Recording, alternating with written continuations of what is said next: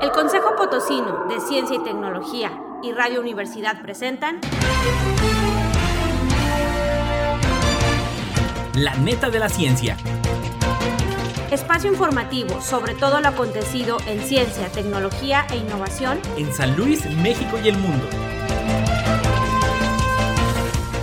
Y ahora quedan con ustedes Anel Patiño y Edgar Jiménez.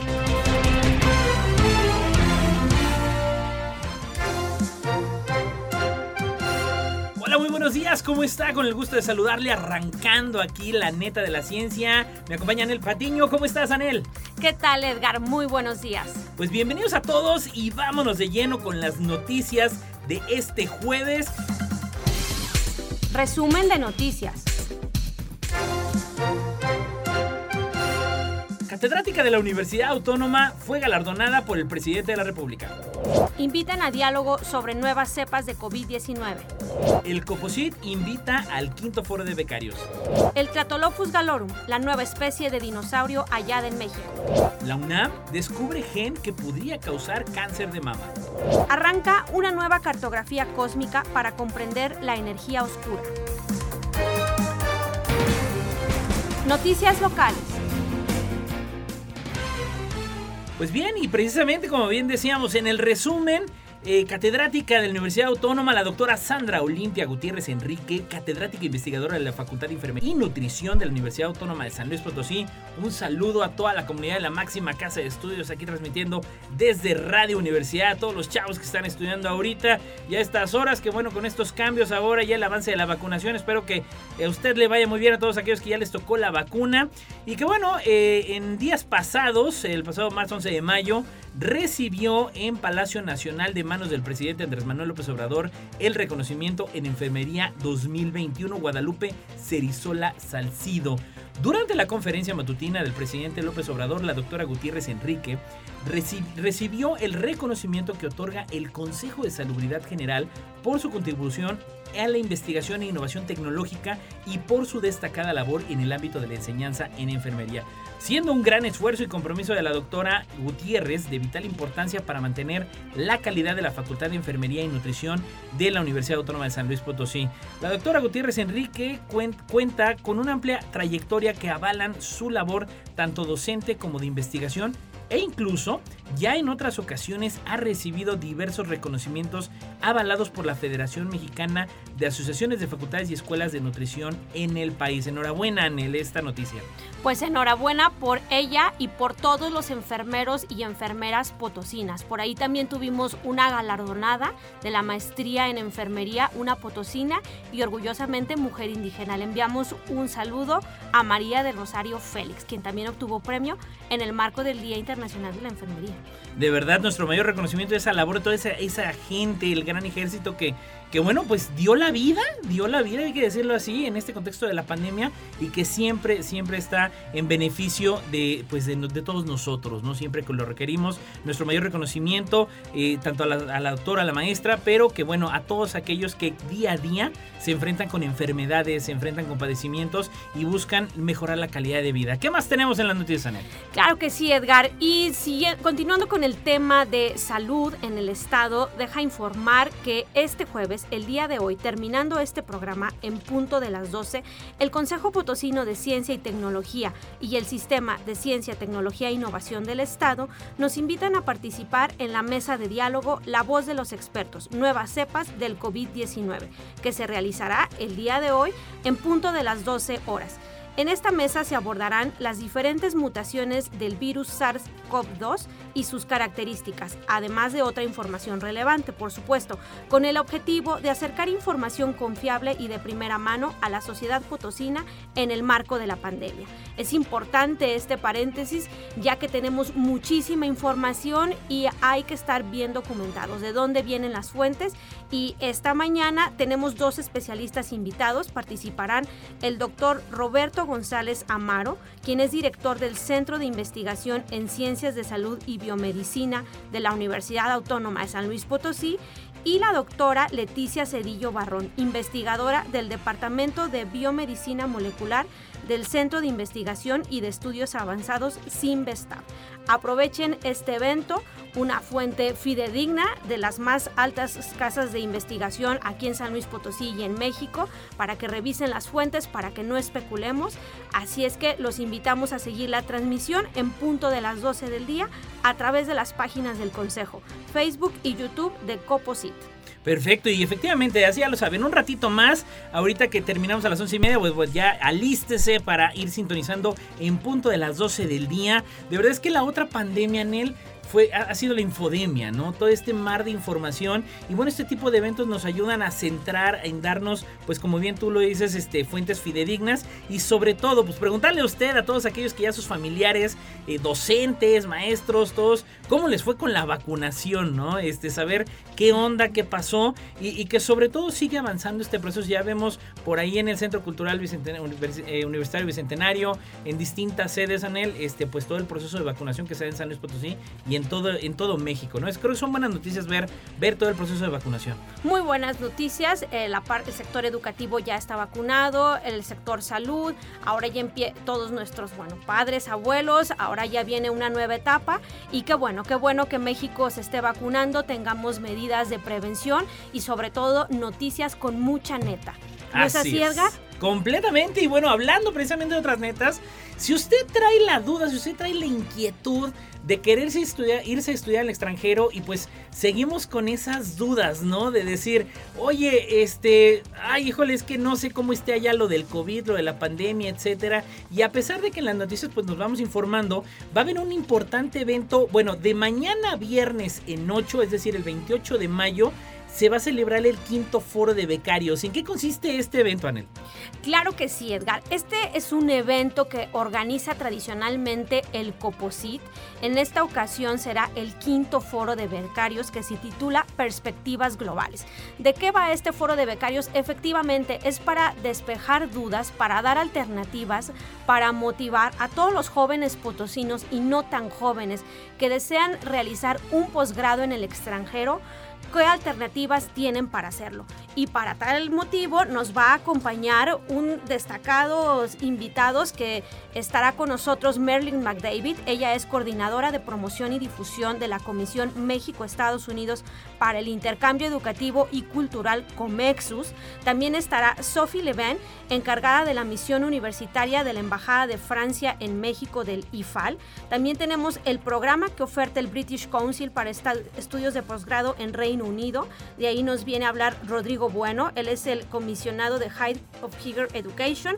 Y por parte de la DAAD, eh, viene Roberto Campus Giseman, coordinador del programa de becas de la oficina del DAD en México. Entonces, estos especialistas desde sus embajadas, desde los países que representan, nos van a dar las pautas, las alternativas que tienen para los mexicanos. Es importante hacer el paréntesis porque muchas veces se ven las ofertas de becas que hay en internet y pues muchas veces son ofertas pues un poco engañosas, ¿no? que pretenden darte... engancho de repente. Sí, te doy una beca del 100% y vas a pagar 10 mil dólares al mes. Ah, pero, pero no es así, ¿no? Entonces, estas son información que viene de embajadas, que está validada. ¿Y qué es eso? Motivar... Eh, validar entre los talentos que tenemos en el Estado, en México, para que puedan obtener una beca al extranjero en diferentes modalidades. Entonces vamos a ver qué programas nos ofrecen, qué alternativas tiene Estados Unidos, Francia, Alemania, el Reino Unido. Esta es, eh, lo que tendremos en el foro de becarios. Y como es un foro de becarios, pues también nos acompañan tres becarios con ACID Centro de ediciones anteriores y alguien que está actualmente en el Reino Unido. Y nos hablan de su experiencia, cuál es la expectativa después de terminar un posgrado en el extranjero, qué alternativas te ofrece México, qué alternativas te ofrece San Luis Potosí y lo más importante, qué ofreces tú como capital eh, humano altamente especializado, ellos que ya tienen un doctorado alguien más que se está preparando, cuál es ese panorama que tenemos en una perspectiva global, pero desde lo local. Este es el programa que tenemos en el quinto foro de becarios el próximo viernes a las 10 de la mañana. Viernes 28, 10 de la mañana. A través del Facebook y YouTube Live del Composite, completamente gratuito. Y lo más interesante de esto, Anel, es de que eh, yo, veo verdaderamente rescatable el elemento de, de, hablar de joven a joven, ¿no? En que los chavos y traen esa inquietud que van a acabar la carrera y dicen, oye, a ver, dime qué es lo más difícil o cuánto, la verdad, cuánta lana necesitas para, para trasladarte, porque luego, como bien tú dices, luego no te explican todos los elementos de qué te están dando todos los programas de apoyo y en este sí es, a ver, sí te dan para el traslado, pero quizá llegando del aeropuerto a la universidad, ahí no hay traslado, considera el dinero para el taxi, ¿no?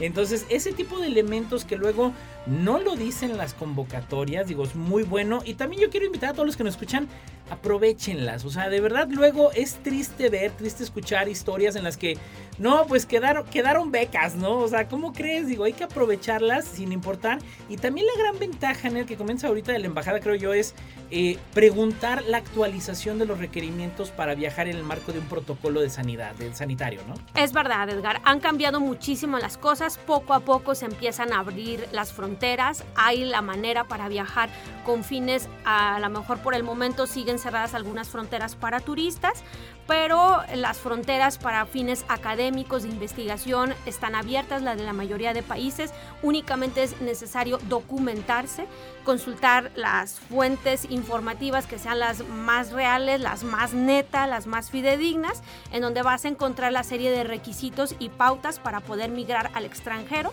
pues con fines académicos o de realizar algún estudio de posgrado, una investigación o una estancia. Entonces, nuestros invitados nos van a dar justamente esas pausas, esas pautas, nos van a decir qué páginas web podemos consultar, cuándo son las convocatorias, qué elementos consideran, cuáles son las becas que ofrecen, qué tipos de apoyo, qué incluye, qué no incluye. Recordamos que nos acompañan las embajadas, entonces algo de lo enriquecedor con ellos es que muchas veces estas becas ya vienen acompañadas de programas culturales que también te van acercando un poco a la cultura del país, no nada más es la parte de rigor académico, sino también ver un poco más la ventana cultural de estos países de acogida.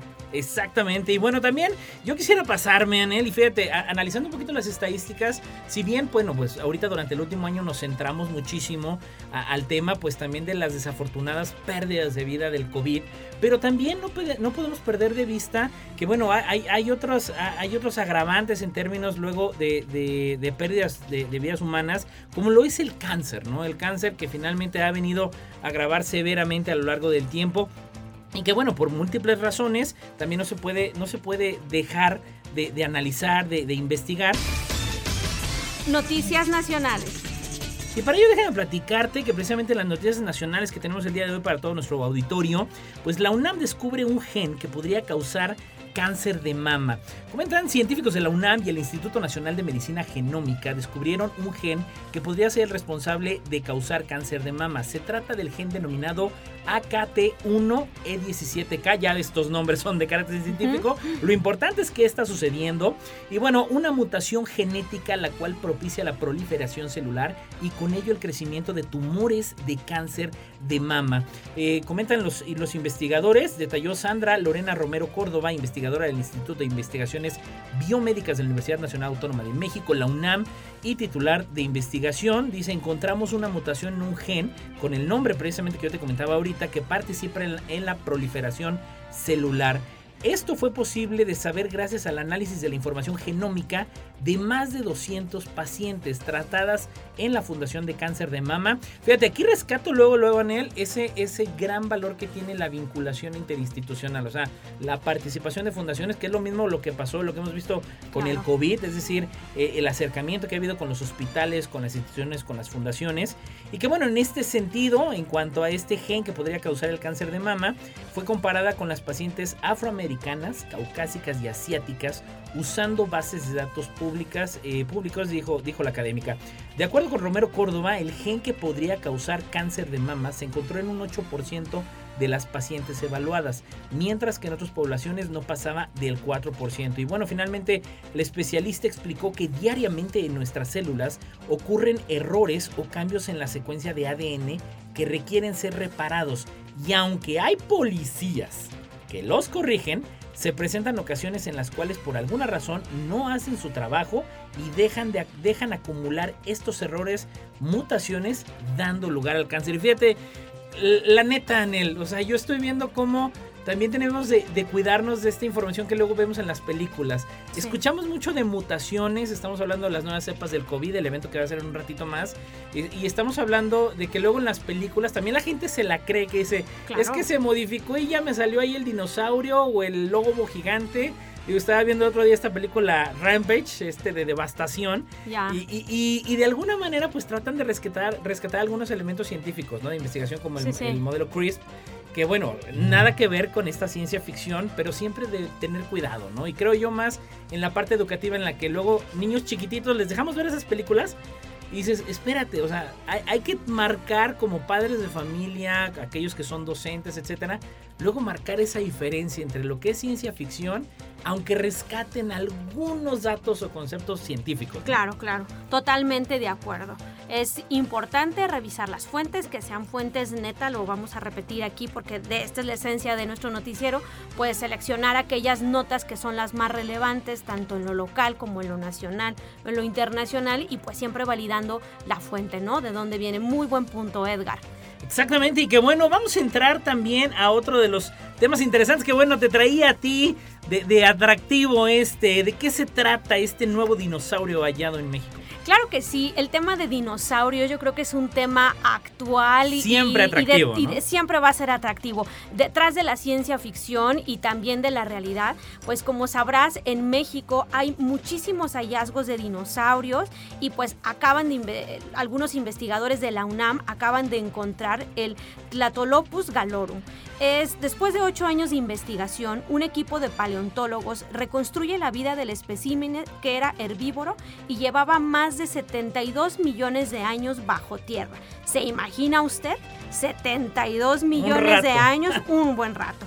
Y bueno, este peculiar animal comía plantas, era bastante comunicativo, como todos los mexicanos, y vivió en lo que ahora es el norte de México. Hace más de 72 millones de años, así era la nueva especie del dinosaurio que se descubrió esta semana por un equipo de paleontólogos de la Universidad Nacional Autónoma de México y el Instituto Nacional de Antropología e Historia después de muchísimos años de investigación, este animal tiene una cresta que llega a medir hasta 1.3 metros de largo y fue encontrado en el municipio general Icepeda en, ya sabes, en una región muy conocida, la tierra de dinosaurios en México, esto es en el estado de Coahuila, vecino a unas horas de San Luis Potosí.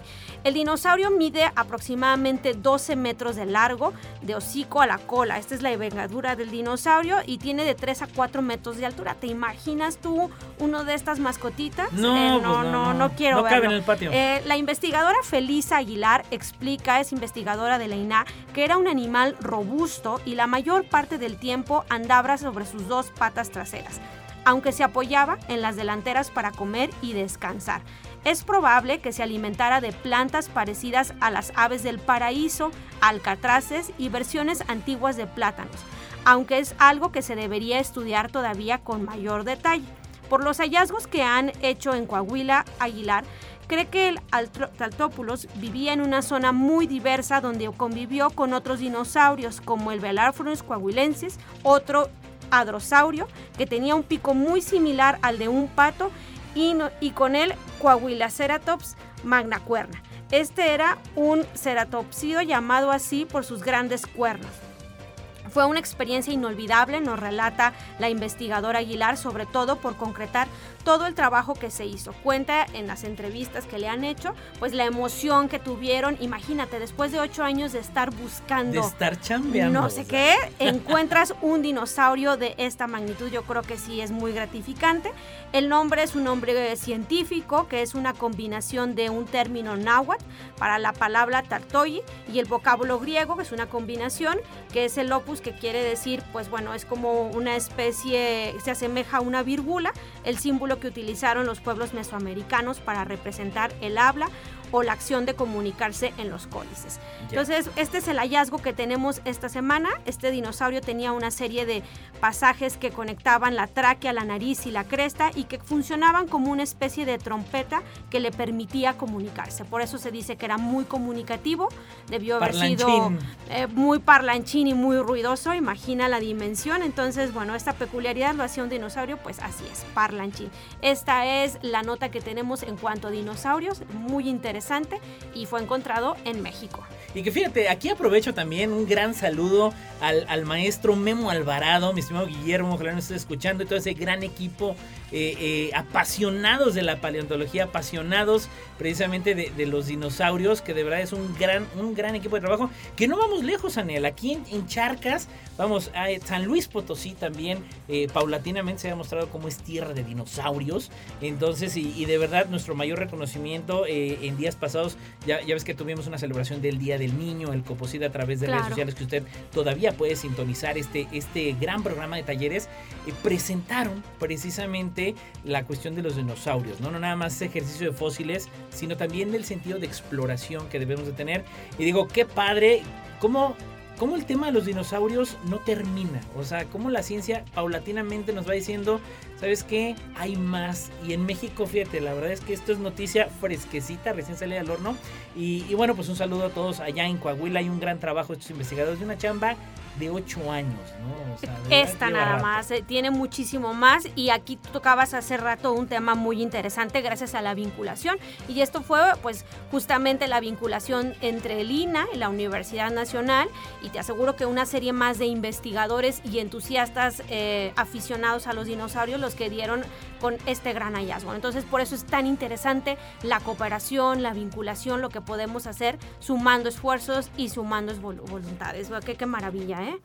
No importa en qué parte del mundo estés, recuerda sintonizarnos en la web radio y televisión.uaslp.mx. Noticias internacionales. Exactamente, y que bueno, vamos a entrar ya a esta, a la última nota de este noticiero, que precisamente en el marco de las internacionales, y como bien decías, Anel, eh, la parte de la vinculación, pues arranca una nueva cartografía cósmica para comprender la energía oscura. Ya ves que también es un tema más que en boga, eh, todavía yo creo que complejo, ¿no? Y también polémico. Digo, si todavía no han terminado, yo por ahí no hace mucho estaba eh, platicando con, el, astrofísico por ahí, Hugo Alberto Jasso Villarreal, con el físico Hugo Jasso, un gran saludo allá hasta Charcas en el Museo del Meteorito, este, en el que dicen, bueno, no sabes si Plutón ya va a regresar, que si era exoplaneta, que si es ah, planeta. Sí, planeta, nano, Cuando yo era primaria era planeta, después, no, y luego No se sabe qué onda, seguimos en la polémica. pues bueno, te platico con este tema de la energía oscura. El proyecto DESI, una investigación internacional que durante cinco años cartografiará, perdón, el universo para desentrañar los misterios de la energía oscura. Ha comenzado a tomar datos este 17 de mayo. O sea, es una chamba que arrancó apenas el 17. Digo, hoy estamos a 20. Eh, apenas arrancó pues este lunes pasado y será un trabajo para los próximos cinco años. Situado en el Observatorio Nacional de Kitt Peak en Tucson, Arizona, Estados Unidos, el instrumento e-, espectroscópico para la energía oscura, eh, por sus siglas en inglés, precisamente DESI, ayudará al equipo de científicos integrado por investigadores del Consejo Superior de Investigaciones Científicas a capturar y estudiar el espectro o la luz de decenas, imagínate el tamaño en él, el decenas de millones de galaxias. Digo, si luego no dimensionamos el tamaño de la galaxia y otros objetos distantes del universo. El registro de la luz de cerca de 30 millones de galaxias ayudará a los científicos del proyecto a elaborar un mapa del universo en 3D. Fíjate, no hace mucho estábamos este, asombrados por este tema de, la fotografía del agujero, ¿sí? del hoyo negro y que bueno, ahorita ya va a ser un mapa en 3D con un detalle sin precedentes. Los datos les permitirán entender mejor la fuerza de gravedad repulsiva asociada con la energía oscura que produce la aceleración de la expansión del universo a distancias cósmicas enormes. Pues bueno, muy muy interesante esta parte. Andreo Font Rivera, cosmólogo del, Instituto de Física del IFAE, que codirige el primer análisis de los causares más distantes, DESI es el instrumento pionero de una nueva generación de proyectos internacionales que estudiarán la energía oscura desde diferentes ángulos. Pues de lo más interesante, Anel, esto también de de la exploración del espacio. Creo que apenas estamos tocando la punta del iceberg y pues pasarán generaciones y seguiremos explorando, ¿no? Interesante y fascinante. Todo, muchísimas cosas por descubrir, por investigar y pues todo esto gracias a la ciencia. Exactamente, y bueno, ya lo sabe usted, le recordamos, por favor acérquese al Consejo Potosino de Ciencia y Tecnología, usted encontrará toda la información relevante en cuanto a, a las becas, las noticias, y ya lo sabe, estamos de estreno, yo quiero agradecer sobre todo a Lalo Carrillo en los controles. Muchísimas gracias Muchas al gracias. buen Lalo. Que bueno, estamos de estreno. Ahora sí que nos va a dar ahorita la, la patada de estreno, ¿no? Así como Raúl Velasco la daba. En aquel entonces, eh, más bien para corrernos, ¿no? De la cabina.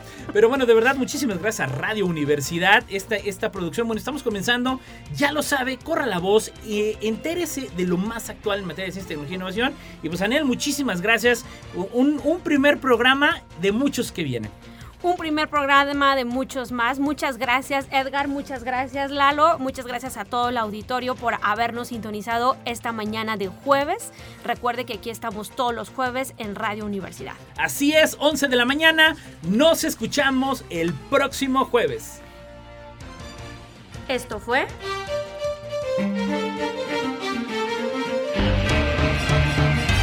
La neta de la ciencia. Noticiero de Ciencia, Tecnología e Innovación. Presentado por el Consejo Potosino de Ciencia y Tecnología y Radio Universidad. Con Anel Patiño Y Edgar Jiménez.